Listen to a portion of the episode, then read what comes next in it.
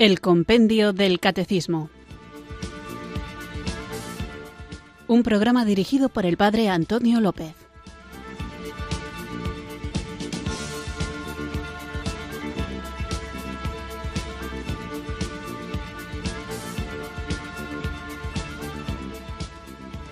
Muy buenas tardes, queridos oyentes de Radio María. Recibido un cariñoso saludo desde Irurzun, en Navarra, quienes sintonizáis una tarde más esta radio de la Virgen, Radio María, esta emisora que cambia vidas, para sintonizar el programa El Compendio del Catecismo, nuestro programa diario de formación de 4 a 5 de la tarde, de lunes a viernes, una hora antes en las Islas Canarias, en el que vamos caminando despacito, saboreando, disfrutando de esta riqueza doctrinal, de esta claridad, de esta pedagogía maravillosa que el Papa Benedicto XVI nos permitió tener al alcance de la mano mediante este librito finito, pequeño, pero con muchas preguntas y muchas respuestas tantas que abarcan la totalidad de aquello que constituye el depósito de nuestra fe y como es nuestra fe tenemos la obligación no impuesta, pero sí una obligación que nace del deseo interior del corazón del hombre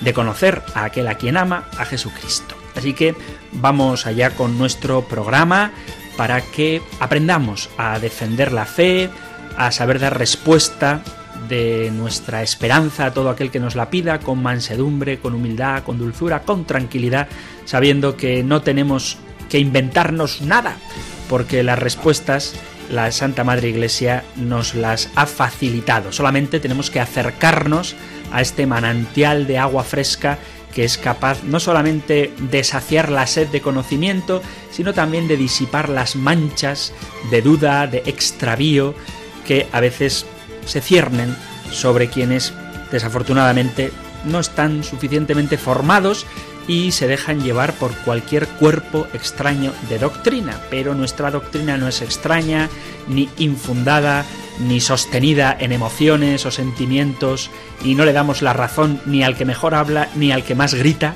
sino a la revelación de Dios. Esta revelación que se ha hecho presente de dos modos muy importantes. El primero cronológicamente es la sagrada tradición y como fruto de la tradición la palabra de Dios, que interpretamos adecuadamente, tanto la tradición como la sagrada escritura, con la ayuda del magisterio. Y de este magisterio recibimos el catecismo y el compendio del catecismo. Así que invoquemos juntos el don del Espíritu Santo para que Él nos ayude a profundizar y a vivir aquello que vamos conociendo, que amplíe nuestros horizontes intelectuales, que ensanche la capacidad de nuestro corazón de amar y que ponga en marcha nuestros pies y manos para que seamos en medio del mundo sal y luz.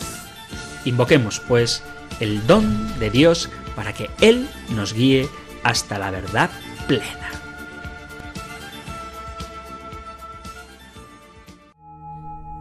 Espíritu, ven Espíritu, ven Espíritu.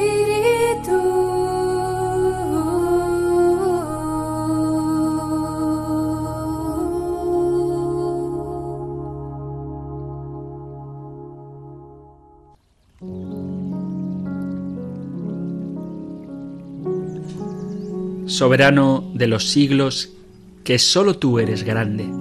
Por la intercesión y con la ayuda de los arcángeles San Miguel, San Gabriel y San Rafael, nosotros, tus hijos, humildemente te rogamos que nos libres eficazmente de todo mal y adversidad, de todo enemigo y mala persona. Revístenos con tu armadura. Envíanos tu luz, llénanos de bendiciones y danos tu protección para poder gozar siempre de tu paz. Yo te pido tu auxilio y socorro. Cúbreme con tus brazos altísimos y poderosos. Purifica mi mente, corazón, cuerpo, alma y espíritu y no permitas que nada perjudicial penetre en mí. Señor Dios uno y trino, junto con María, reinad sobre mí y los míos, hoy y por toda la eternidad, y no permitas que nada ni nadie pueda causarme mal. Señor, a ti clamo, creo en ti, en tu poder y en tu gloria, creo en tu palabra, que es la única que puede alumbrarme. Pido perdón por todos mis pecados y faltas, y en el nombre de Jesús y por el poder de su sangre, te ruego que seas magnánimo conmigo. Te pido disipes todo lo que me atormenta y lastima. Aleja de mi vida y hogar todas las sombras tenebrosas.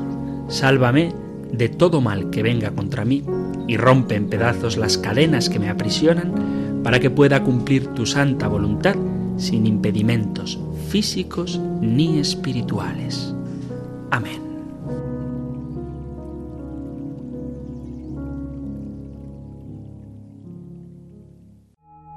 Ven Espíritu, ven Espíritu, ven Espíritu.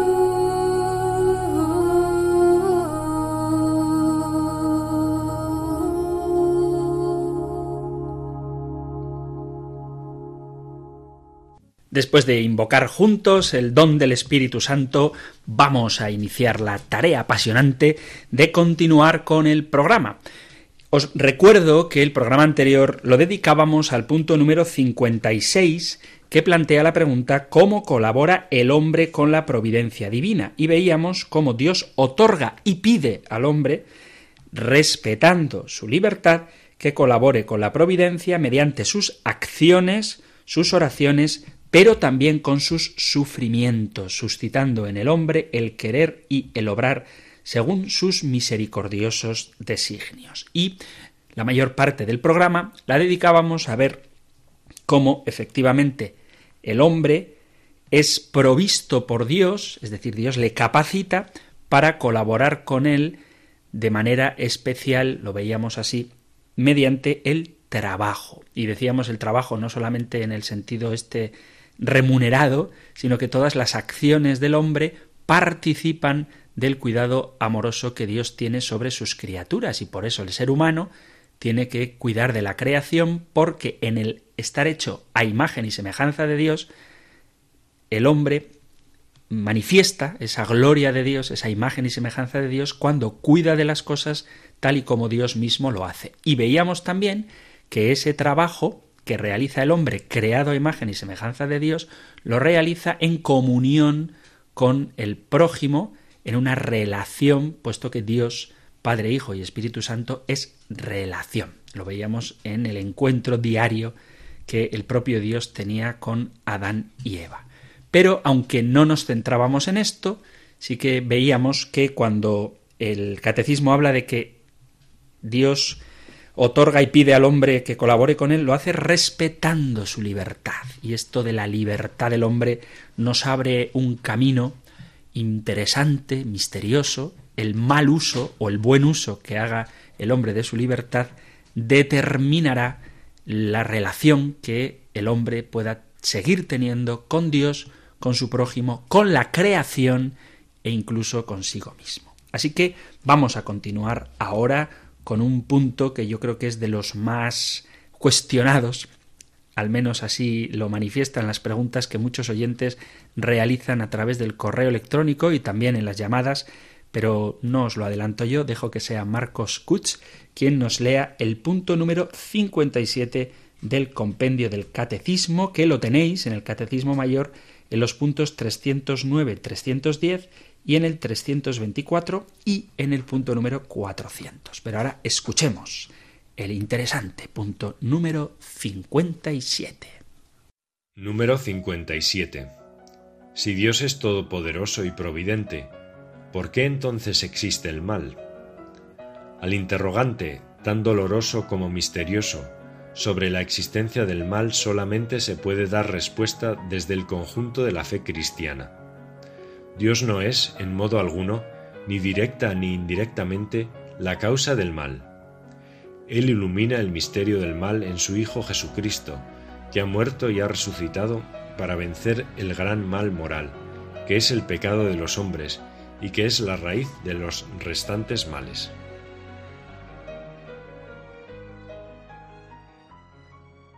no es una pregunta menor esta que plantea el compendio del catecismo, puesto que si Dios es providente, ¿por qué existe el mal? Nosotros los creyentes afirmamos que existe un Dios bueno y todopoderoso. Y entonces hay una paradoja que se le suele atribuir a Epicuro, pero una paradoja que viene a decir algo así.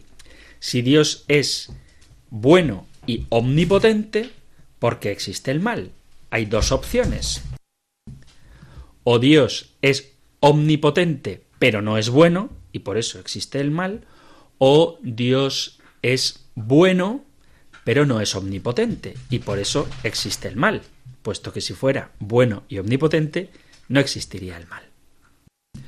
No quiero resignarme a dar una explicación superficial, sino que me gustaría ciertamente meternos en un problema que ha supuesto para muchos, entre ellos San Agustín, un auténtico drama una cuestión importante y quizá una de las pegas más comunes y más serias que personas con buena voluntad ponen como objeción a la existencia de Dios es precisamente esta. Si realmente Dios existe, si como venimos diciendo en los programas anteriores Dios lo ha creado todo y encima decimos que lo ha hecho todo bien, bueno, que lo ha hecho todo bueno, y afirmamos que es providente, que lo cuida, lo mantiene, lo sostiene en la existencia, lo equipa para que cumpla sus fines, ¿cómo es posible que exista el mal? Me gustaría que quede claro que a la hora de hacer esta reflexión hay una tendencia que tenemos que evitar, que es el emotivismo. Vamos a intentar analizar el problema del mal, el misterio del mal, desde una perspectiva, si queréis decirlo de alguna manera, aséptica.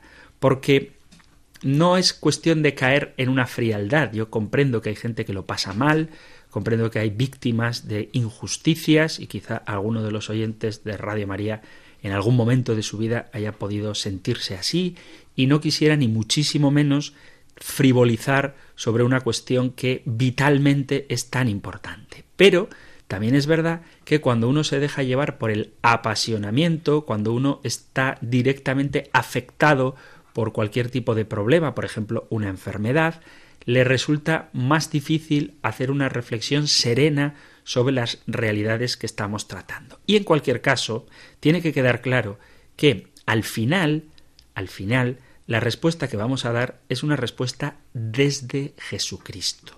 Porque hay muchas veces que pretendemos como cristianos dar respuesta a las realidades humanas, pero prescindiendo de la fe.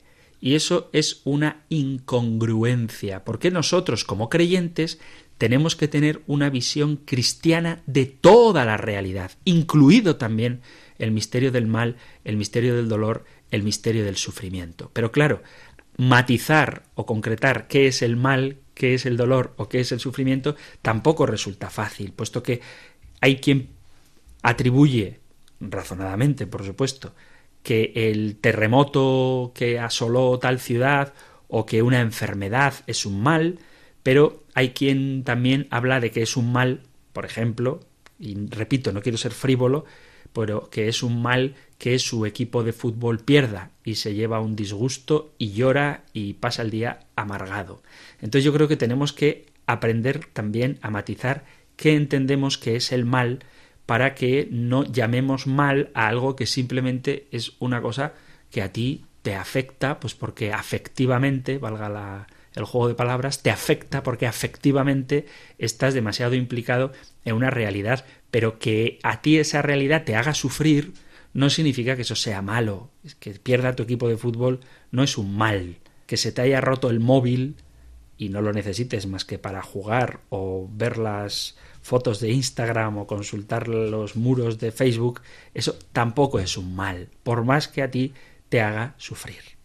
Entonces vamos a intentar en el programa de hoy al menos ver qué nos dice la palabra de Dios sobre lo que es el mal y qué respuesta podemos dar, si da tiempo hoy y si no, pues en el próximo programa. Pero vuelvo a repetir, no consideremos como mal en el sentido que estamos tratando, es decir, un mal que ponga en cuestión la existencia de Dios, realidades que se han convertido en males sencillamente porque tenemos un afecto desordenado hacia ellas. Por eso, no es lo mismo que se te impida cenar con tus amigos porque hay que estar confinados con el COVID, que el hecho de que alguien haya fallecido, por ejemplo, a causa del coronavirus. No es lo mismo que tú te pongas triste porque se ha terminado ya tu serie favorita y no ha acabado como a ti te hubiese gustado, aunque eso te ponga triste, no es lo mismo eso que, por ejemplo, haber sufrido una injusticia. Me explico.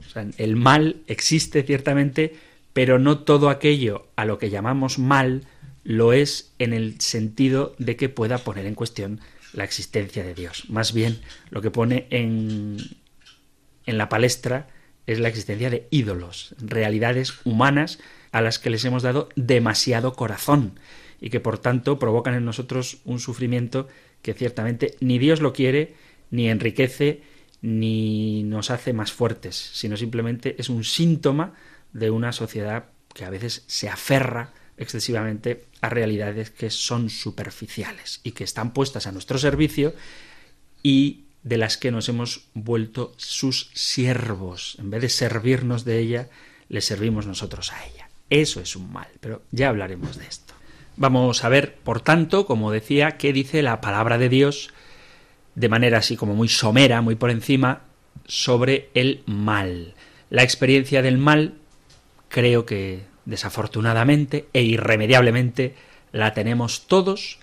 Quien no conoce a alguien, si no es que lo padece él mismo, una enfermedad cuyo tratamiento no existe o al menos no la cura del todo, y hay acontecimientos en la historia que no quiero narrar porque podríamos volvernos depresivos durante el día de hoy, pero vemos que a lo largo de la historia, la pasada, la más reciente y la actual, la contemporánea, donde hay realidades verdaderamente atroces.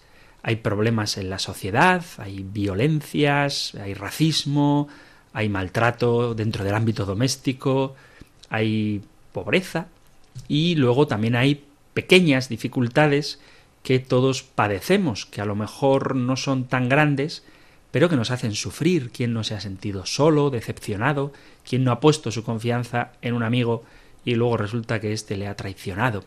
¿Quién no ve incluso cómo en su propia vida aspiraciones que tenía muy claras luego se ven frustradas o amores prometidos para toda la eternidad después se convierten en una guerra de abogados, custodias y propiedades en las que cuando uno está enamorado ni siquiera se le ocurre pensar. Es decir, el mal existe. Mm, puede haber gente que te engaña, puede haber gente que te descarta, puede haber gente que se siente indiferente ante tu sufrimiento. Vemos claramente en los demás que existe gente que se porta mal y a veces nos falta también claridad para ver el mal que hay dentro de nosotros mismos. Esto es un tema que me hace mucha gracia. Bueno, me hace mucha gracia. En fin, me, me plantea cuestiones cuando hay gente que pregunta por qué le pasan cosas malas a la gente buena. Y yo suelo preguntar, ¿no? ¿A qué te refieres con gente buena? Una vez me pasó que iba yo por la carretera, en una carretera en autovía, bueno, en una autovía con curva, y me pasó un coche ahí a 160, yo no sé qué velocidad iba. Y yo dije, qué, loco este, ¿no? Qué, qué, qué insensato, qué, qué, malo, ¿verdad? ¿Cómo se salta las normas de circulación? ¿Cómo puede ir tan rápido? Y a las semanas, pues recibí una carta de la DGT con una foto de mi coche. Y me habían multado por ir, no sé si iba a a 93, no sé qué velocidad iba yo, en una zona de 80, lo confieso. Eso está mal, está mal. Pero claro, yo me quejaba de que me pasó uno a 160, yo no sé qué, una velocidad salvaje. Yo no sé si a él le llegó una cartita con foto, pero a mí sí. Yo también iba por encima de lo permitido. El hecho de que haya alguien que vaya más rápido que yo hace que yo vaya a la velocidad adecuada. Os cuento esto porque a veces cuando decimos que por qué le pasan cosas malas a gente buena, el concepto bueno o malo también hay que verlo con el criterio que lo tomamos, puesto que ser mejor que otro no te convierte en necesariamente bueno. Precisamente hoy tenía una conversación similar. ¿eh? Si te comparas con Madre Teresa de Calcuta, pues ¿quién puede decir que es bueno? Si te comparas con Hitler, ¿quién puede decir que es malo? Así que el criterio es el de Dios, cómo Él nos ve y cómo estamos ante su presencia. De hecho, según la Sagrada Escritura, por ejemplo en el Evangelio de San Marcos capítulo 10, 18, dice el propio Jesús que no hay nadie bueno fuera de Dios. Y en la carta a los romanos, en el capítulo 3, se puede leer nadie es bueno, nadie en absoluto. Nadie entiende, ninguno busca a Dios, todos se han perdido del camino, nadie vive como Dios manda. Sus conversaciones están llenas de suciedad, como el hedor de una tumba abierta, sus lenguas están cargadas de engaño. Cuanto dicen está impregnado de veneno de serpiente, sus bocas están llenas de maldición. Así que vemos eso, que no hay nadie bueno, nadie bueno, nadie en absoluto. Además de esto, con el mal hay un problema que hace más difícil todavía la cuestión, y es que hay males que reportan, al menos de forma inmediata, algunos beneficios. Por ejemplo, hay quien pretende que la pasión sexual sea una cosa buena cuando en realidad acarrea muchos males, o qué decir de la ira o la venganza o la pereza o la gula. Son males morales de los que el hombre muchas veces se deja arrastrar precisamente porque no ve en ellos un mal, sino que ve algo atractivo o delicioso, algo seductor. Por eso hay un tema complicado este del mal. ¿Cuál es el origen del mal? ¿Cómo entendemos la presencia del mal en la vida cotidiana? También hay que preguntarse esto, que tiene mucho que ver con el mal, aunque dedicaremos en su momento espacios a hablar de él, hay que plantearse la pregunta, ¿quién es el diablo y qué papel juega en el drama del mal? ¿Cuál es el papel del demonio, del enemigo, del enemigo malo, del padre de la mentira, del príncipe de este mundo? Y otra pregunta muy importante es ¿cuál es la solución para este problema? Y el mal, como veíamos antes es una de las objeciones más fuertes contra la existencia de Dios. No hay ningún argumento contra la existencia de Dios, el Dios cristiano, el Dios de la Escritura, el Dios que nos ha revelado Jesucristo, que sea tan poderoso y que tenga tanta publicidad, tanto predicamento, como el problema del mal. Porque claro, nosotros predicamos un Dios que es sustancialmente amor. ¿Y cómo puede un Dios amor permitir que haya tantos actos de odio o de desamor en el mundo, de indiferencia, de sufrimiento, de soledad? Si Dios es todopoderoso y bondadoso, ¿cómo es posible que exista el mal? Si Dios fuera todopoderoso pero malo, podría aniquilar el mal, pero quizá no querría hacerlo. Y si Dios fuera bondadoso, pero no todopoderoso, querría eliminarlo, pero no podría. Sin embargo, y esta es una realidad indiscutible, el mal existe y esto es una realidad indiscutible, seguro que para la mayoría de los oyentes de Radio María, y es que seguimos creyendo en Dios, un Dios que es todopoderoso, puede aniquilar el mal, y un Dios que es infinitamente bondadoso quiere aniquilar el mal. Y entonces, ¿cómo reconciliamos esta paradoja tan espinosa? El mal es, como estoy ramificándolo en muchas de sus vertientes, es algo que podemos comprobar que es muy complejo y además muy personal, porque podríamos dedicar no uno o dos o tres programas al problema del mal, sino que podríamos tener un espacio diario en Radio María de tres horas y todavía no agotaríamos este misterio. Vamos a ver en la Sagrada Escritura el origen del mal y cómo éste se manifiesta en nuestra vida cotidiana.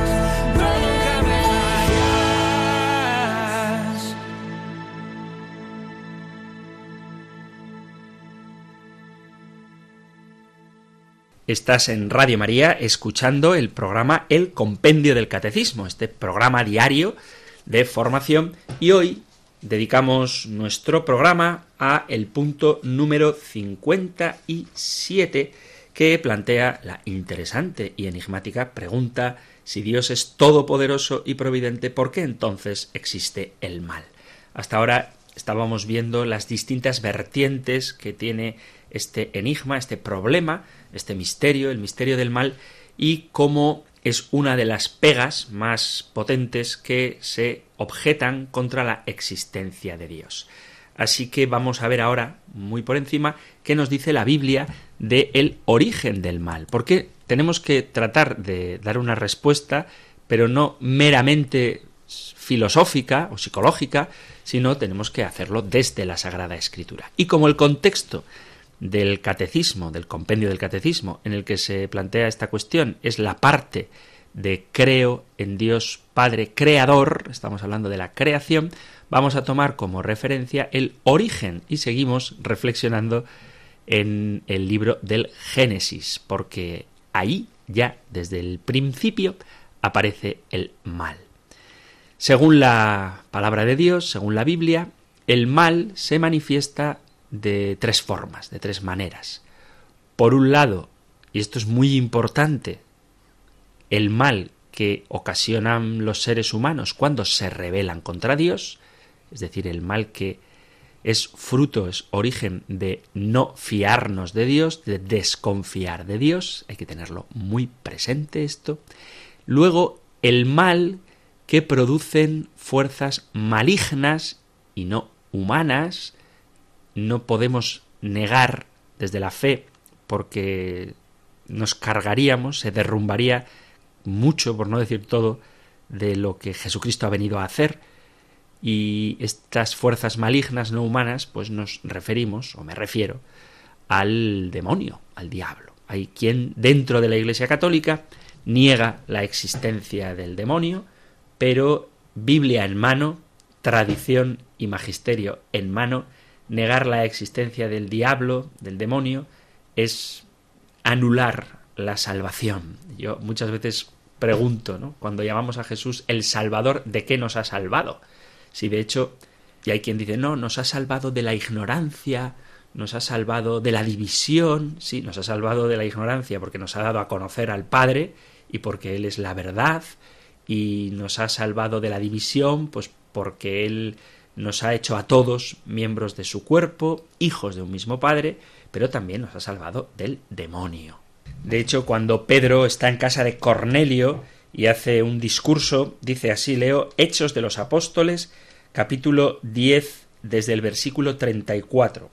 Pedro tomó la palabra y dijo, Ahora comprendo con toda verdad que Dios no hace acepción de personas, sino que acepta al que lo teme y practica la justicia, sea de la nación que sea.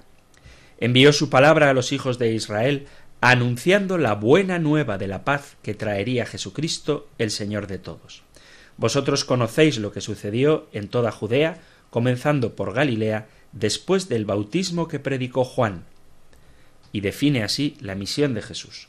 Me refiero a Jesús de Nazaret, ungido por Dios con la fuerza del Espíritu Santo, que pasó haciendo el bien y, y curando a todos los oprimidos por el diablo, porque Dios estaba con él. Así que, sin que sea el tema que vamos a tratar ahora, aunque hablaremos de ello, la existencia, la presencia del demonio, pues es una realidad maligna, maléfica, que está presente en la Sagrada Escritura. Y luego, después de el mal como consecuencia de la rebelión del hombre contra Dios y después del mal que producen los demonios, el demonio, el espíritu maligno, el enemigo del hombre y el enemigo de Dios, aparece también el mal del pecado que los seres humanos vivimos como una enfermedad. Así que nada más abrir la Biblia, en el Génesis, encontramos un relato teológico sobre la creación del mundo y observamos algo muy curioso, y es que el mal no aparece por ningún lado.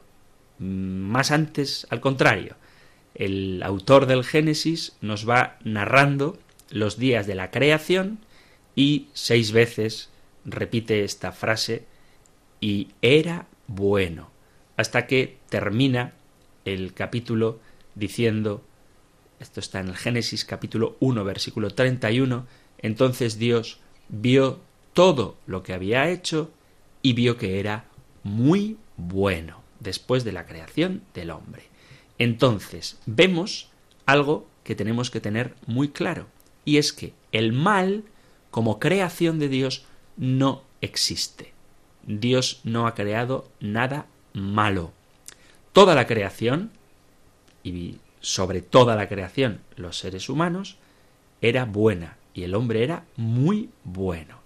Esto hay que tenerlo en cuenta, lo veremos un poquito más adelante, cuando veamos qué ha creado Dios, para no caer en el maniqueísmo o en una filosofía, en un modo de pensamiento neoplatónico. Alguno dirá, pero bueno, tampoco hace falta saber tanta filosofía. Sí hace falta saber filosofía porque en muchas de las afirmaciones que se hacen en los ámbitos entre comillas, espirituales, está residualmente la idea de que todo lo material es malo y lo espiritual es bueno, como si el hecho de que algo sea espiritual ya significara irremediablemente que es algo bueno o que cada vez que hablamos de algo carnal eso sea malo. El alma no está encerrada en un cuerpo como en la cárcel, sino que Dios nos ha querido así, cuerpo y alma, en una unidad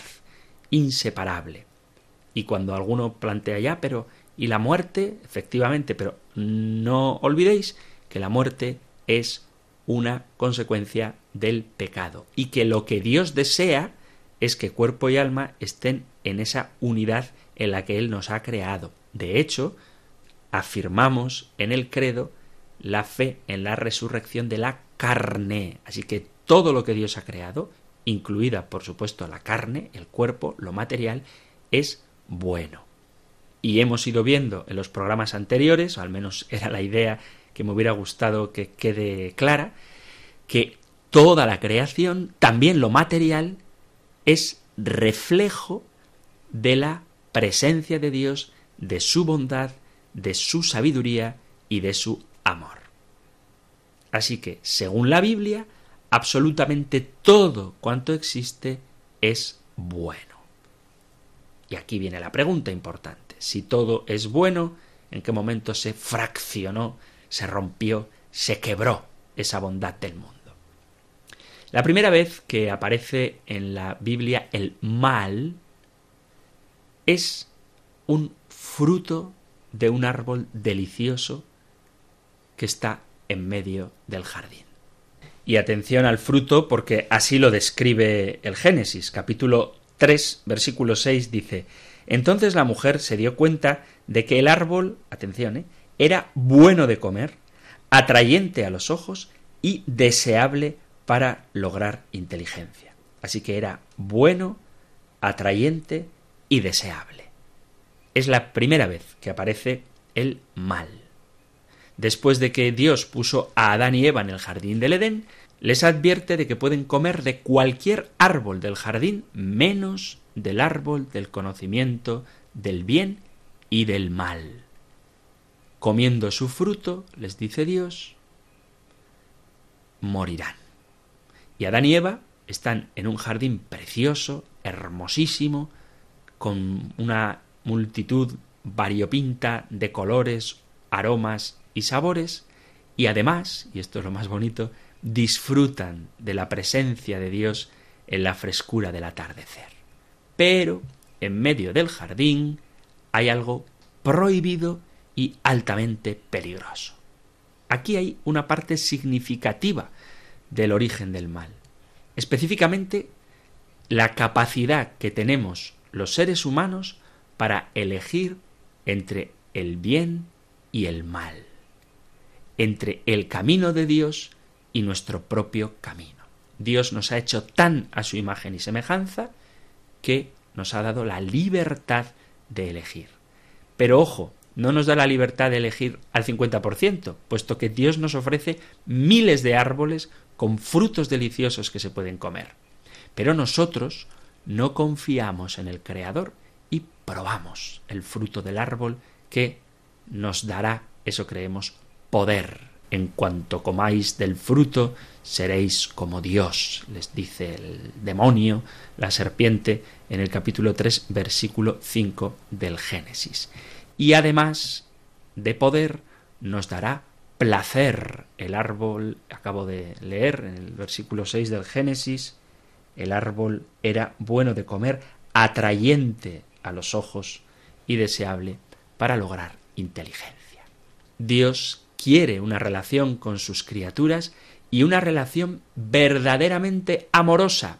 Y por lo tanto, por ser amorosa, no puede ser forzada, no puede ser obligatoria.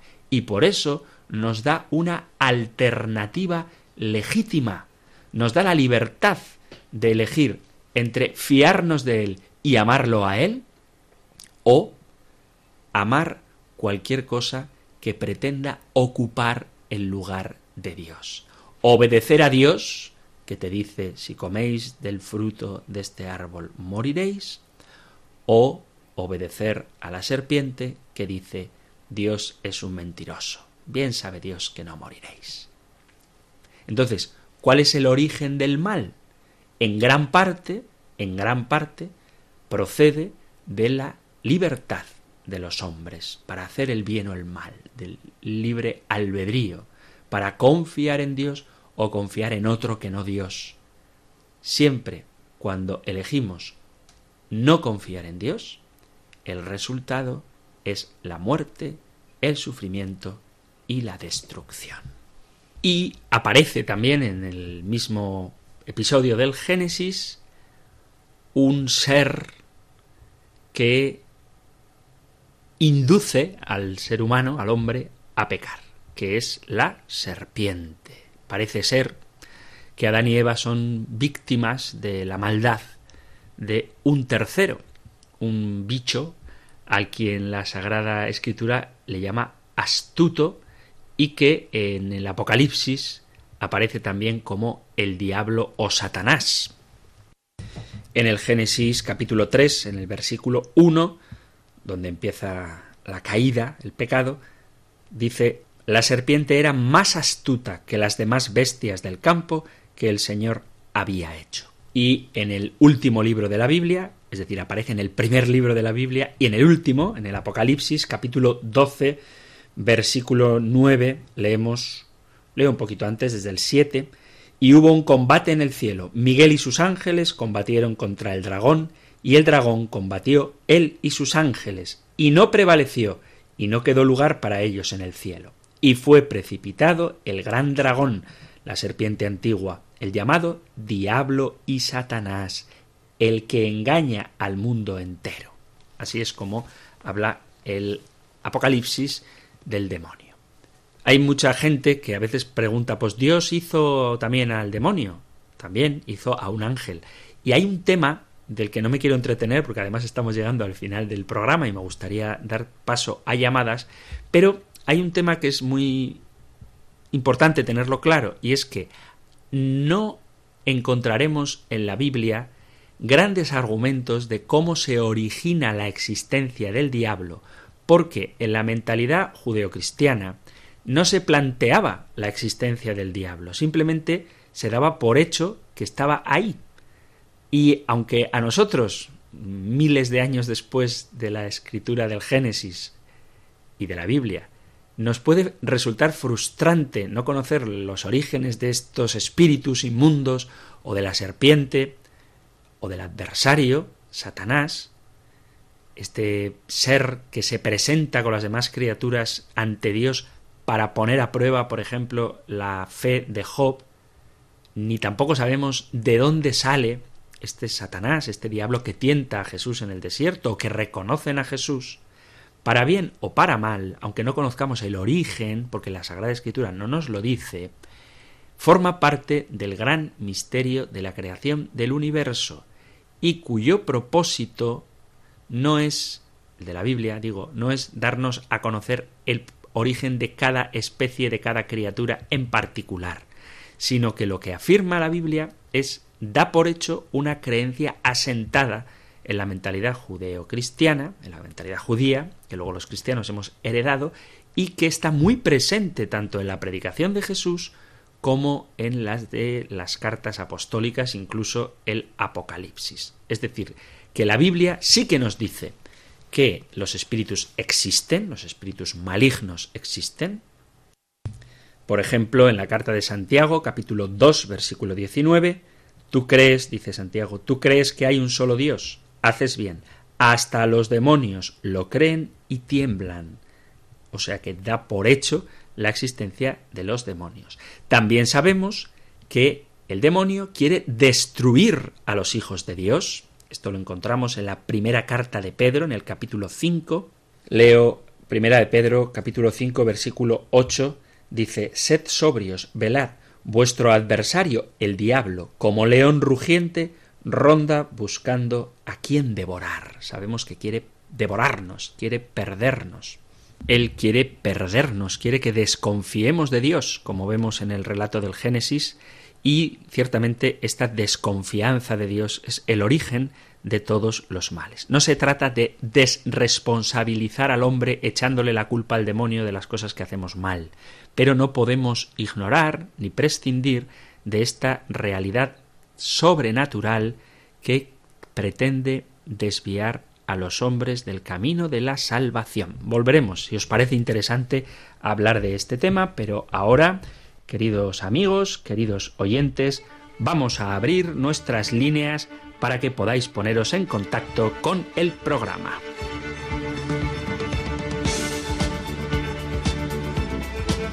Así que ya sabéis las vías por las cuales podéis contactar con el compendio del catecismo aquí en Radio María, donde nos encanta estar cerca de los oyentes y poder comunicar directamente con vosotros es una muestra de ese gusto que tenemos por interactuar con vosotros. Así que tenéis ya a vuestra disposición el teléfono 91 005 94 19 91 005 94 19. También podéis dejar un mensaje de WhatsApp, un audio o un texto escrito al 668 594 383 668 594 383 o si preferís dejar un correo electrónico tenéis a vuestra disposición la dirección compendio arroba radiomaria.es compendio arroba radiomaria.es para vuestros correos electrónicos mensajes de WhatsApp 668 594 383 o llamadas en directo. Por favor sed breves sed concisos, quiere decir, no os enrolléis, decir lo que tengáis que decir, lo escuchamos con agrado, pero permitamos que entren más llamadas llamando al 91 005 94 19 91 005 94 19. Aquí os espero.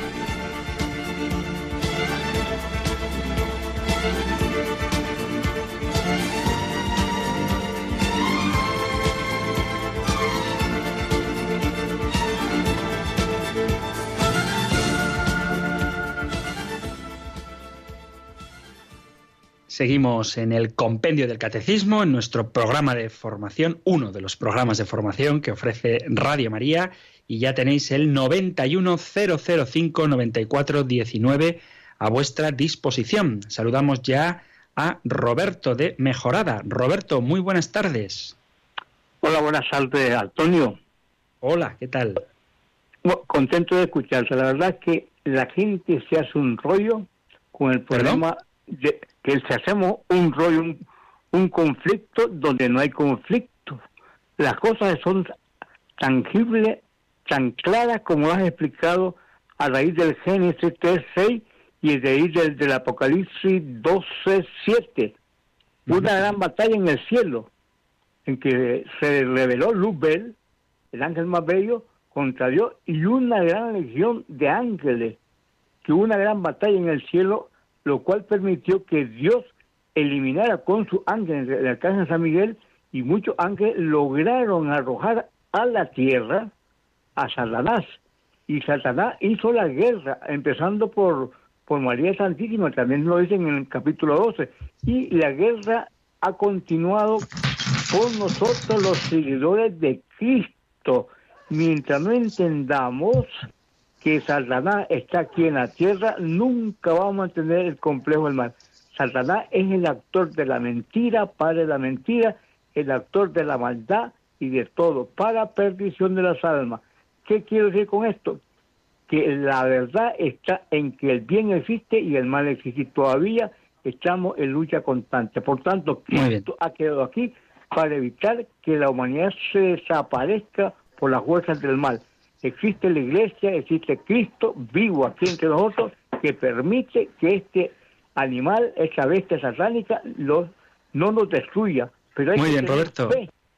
Eh, agradezco tu intervención. Te adelanto, digo, por no centrarme en el tema del demonio, quería mencionarlo porque es una de las causas del mal, pero eh, dedicaremos un punto entero, en el punto 74 en concreto del compendio, se habla de qué es la caída de los ángeles y tendremos ocasión de hablar de esto. En cualquier caso, que nos quede claro, como ya ha mencionado Roberto, que aunque el demonio existe y el mal existe, Jesucristo lo ha vencido definitivamente y por tanto la victoria es siempre del Señor, que es el creador y no tiene antagonista. Esto también lo mencionaremos varias veces porque el contrario de Dios no es el demonio. Nunca podemos equiparar la sabiduría, la bondad y la creación, la divinidad, el señorío, el poder, la gloria, la honra, la omnipotencia de Dios con una criatura que aunque ciertamente es poderosa y pretende extraviar al hombre, no deja por ello de ser criatura. Así que gracias Roberto, pero volveremos a tocar este tema que sé que es de mucho interés. Vamos ahora hasta Ávila a saludar a una oyente que nos llama desde allí. Hola, buenas tardes. Hola, buenas tardes. Muy buenas. Muy bien. Bueno, pues mire, yo precisamente, bueno, pues como ayer fue el día, ayer o antes de ayer fue el Día Internacional, el Domingo Internacional de la Mujer, pues bueno, me mandaron varios vídeos de, pues parece ser que hasta en la iglesia pues están metiendo también un poco eh, la reivindicación feminista de por qué las mujeres le daban en el vídeo así como razones de que la iglesia sigue siendo jerárquica, que no deja a la mujer eh, actuar ni a decir nada, que la tiene mm, discriminada, bueno, pues no sé. Entonces, pero incluso un vídeo de una religiosa, o sea, que no era, no era no es fuera de la iglesia, sino dentro de, de una, Sí. una religiosa. Y entonces, pues bueno, yo qué sé, yo parece como casi veo como que empieza casi inten- intenta meterse ahí el mal, ¿no? Incluso dentro de la iglesia, ahí intentando y diciendo. Y luego otra pregunta es también que, que puesto mm, una vez que en la, igle- en la Santa Misa se consagra el pan y el vino, se convierte en el cuerpo y la sangre de Jesucristo, realmente, ¿no? Así Sí. que es Claro, entonces no entiendo por qué, hombre, hay personas que no pueden arrodillarse, pero ¿por qué la Iglesia no incide un poco o, o hace ver a, al- mm, es que incluso ni los sacerdotes, algunos he visto yo que tampoco, bueno, se hacen una pequeña inclinación o genuflexión, pero no, no se arrodillan. Ah, Bueno, mm, Muy yo sé que, que pueden, que no son, que no es que estén impedidos. ¿Y Impedidos. por qué no, ha- claro, ¿y por qué no hacen es, hacen ver a la- a- tanto a los sacerdotes o, a- o al pueblo en sí? Porque a muchas personas me, incluso me han llegado a decir, "Buah, si no se arrodilla el cura, no me voy a arrodillar yo, como diciendo, "Ojo, pues no. pues". Y si, Bueno. sabiendo si realmente es, es Jesús y Jesucristo, ¿por qué no, no tenemos ese respeto y ese casi mm, mm, temor de que, Dios mío que está ahí, ¿no? Vale, vale. Intento, intento responderte rápidamente, ¿vale? Primero con respecto al tema del feminismo, que me parece una pregunta interesante y ojalá que tengamos ocasión de hablar de ello. Ahora que hablaremos de la creación del hombre, habrá también oportunidad para hablar del hombre y de la mujer. Pero muy rápidamente, eh, el feminismo, tal y como lo define la RAE, es algo que tenemos que promover. Si se trata de buscar la igualdad entre hombres y mujeres, faltaría más. Y es cierto que históricamente la mujer ha padecido discriminación o falta de derechos con respecto al hombre. Sin embargo, hay que decir, en honor a la verdad, que el cristianismo, el cristianismo desde sus orígenes, rompió esa disgregación de la mujer. De hecho, por poner un ejemplo muy sencillo, el propio Señor dialoga con la samaritana para sorpresa, está en el capítulo cuarto del Evangelio de San Juan, para sorpresa de los discípulos. Y Jesús tenía mujeres entre sus seguidores, cosa que es también muy llamativa, siendo que además él elegía a los discípulos, soy yo quien os he elegido a vosotros, no me habéis elegido vosotros a mí, y por supuesto el, el, papel de María Magdalena, primera testigo de la resurrección de Cristo según la Sagrada Escritura, y no hay que olvidar que la persona humana más importante que tenemos en la Iglesia Católica es una mujer, es la Virgen María. Así que una cosa es el rol, el papel que juegue cada individuo dentro de la Iglesia y otra es la dignidad. De hecho, en nuestras iglesias cristianas católicas, hoy por hoy, hay más mujeres que hombres y en el primitivo cristianismo, pues era significativa también la importancia que tenían las mujeres. De hecho, una de las razones por las cuales yo creo que se difundió tan rápidamente el testimonio cristiano es precisamente por la dignidad que aporta a la mujer. Entonces, nada que ver el feminismo con la Iglesia. Al contrario, si hay una institución que ha luchado por la dignidad y la igualdad del hombre y de la mujer, es la Iglesia, en concreto la Iglesia Católica, pero insisto que de esto volveremos a hablar. Y con respecto a lo que me dices de las posturas en la Iglesia, tenemos en los misales, en el libro gordo que usamos en misa, tenemos lo que se llaman las rúbricas. Las rúbricas son unas letritas en rojo, por eso se llaman rúbricas, donde se pone todo lo que el sacerdote hace. Y al principio del misal hay una cosa que se llama ordenamiento general del misal romano, donde pone absolutamente todo. Cuándo hay que ponerse de pie, cuándo hay que ponerse de rodillas, cuándo hay que estar sentado, qué partes pronuncia solo el sacerdote y qué partes pronuncian los fieles, etcétera, etcétera. ¿Por qué no insistimos más en esto? Pues habría que preguntar a cada sacerdote. Yo os puedo decir que en mi parroquia en la que no llevo demasiado tiempo, pues algunas reseñas de rúbricas de pequeñas cositas, como por ejemplo que la doxología, el por Cristo con él y en él, no la hace el pueblo fiel, sino solo el sacerdote, pues lo he advertido. Y otras cosillas que a veces van sucediendo. ¿Por qué no lo hace el resto de la gente? Pues no lo sé. Quizá habría que dar un día una catequesis de cómo se celebra la misa y la importancia que tiene orar con el cuerpo. Y cuando digo orar con el cuerpo me refiero que también nuestro cuerpo expresa la adoración y la alabanza al Señor. ¿Y cómo expresamos el gesto de adoración? Pues de forma particular poniéndonos de rodillas. Estamos siendo testigos del gran milagro de la transformación del pan y el vino en cuerpo y sangre de Cristo y la postura de toda la persona, el intelecto, el corazón y por supuesto también el cuerpo se pliega, se postra ante esta maravilla de amor que es el acto de consagración. Lo único pues que quizá convendría de vez en cuando pues recordar cuáles son las posturas de la iglesia, pero en la iglesia. Pero también es cierto que hay gente mayor que le cuesta arrodillarse, iglesias más modernas pues a lo mejor no tienen reclinatorios y por eso dificultan que se ponga la gente de rodillas. Las razones concretas no las sé. Lo que sí sé, y quiero terminar con esto, es que las normas de cómo se ha de celebrar la misa, de cuál es la actitud incluso corporal que se ha de tener en cada uno de los momentos de la misa, está perfectamente explicado en este ordenamiento general del misal romano, que está en todos los misales al principio explicado detalladamente todo esto. Así que animo a los sacerdotes a que nos pongamos también en modo pedagógico durante la Santa Misa y expliquemos a los fieles pues que no hay que abrir los brazos durante el Padre Nuestro, por ejemplo, o en qué momentos hay que ponerse de rodillas. Hay costumbre también, es que no me quiero enrollar demasiado, de ponerse de rodillas cuando el sacerdote dice este es el Cordero de Dios que quita el pecado del mundo. Bueno, pues ahí no hay que ponerse de rodillas. Hay que ponerse de rodillas solo durante el momento de la consagración. Bueno, pues esto es lo que te puedo decir y vamos a terminar nuestro programa de hoy dejamos llamadas a la espera, lo siento, no dejéis, no dejéis de insistir porque estoy encantado de poder saludaros. Voy a daros la bendición con la que terminamos nuestro programa. El Señor te bendiga y te proteja. El Señor ilumine su rostro sobre ti y te conceda su favor. El Señor te muestre su rostro y te conceda la paz. Muchísimas gracias por estar ahí. Gracias por escuchar el compendio del catecismo y si queréis, volveremos a encontrarnos en un próximo programa. Un fuerte abrazo.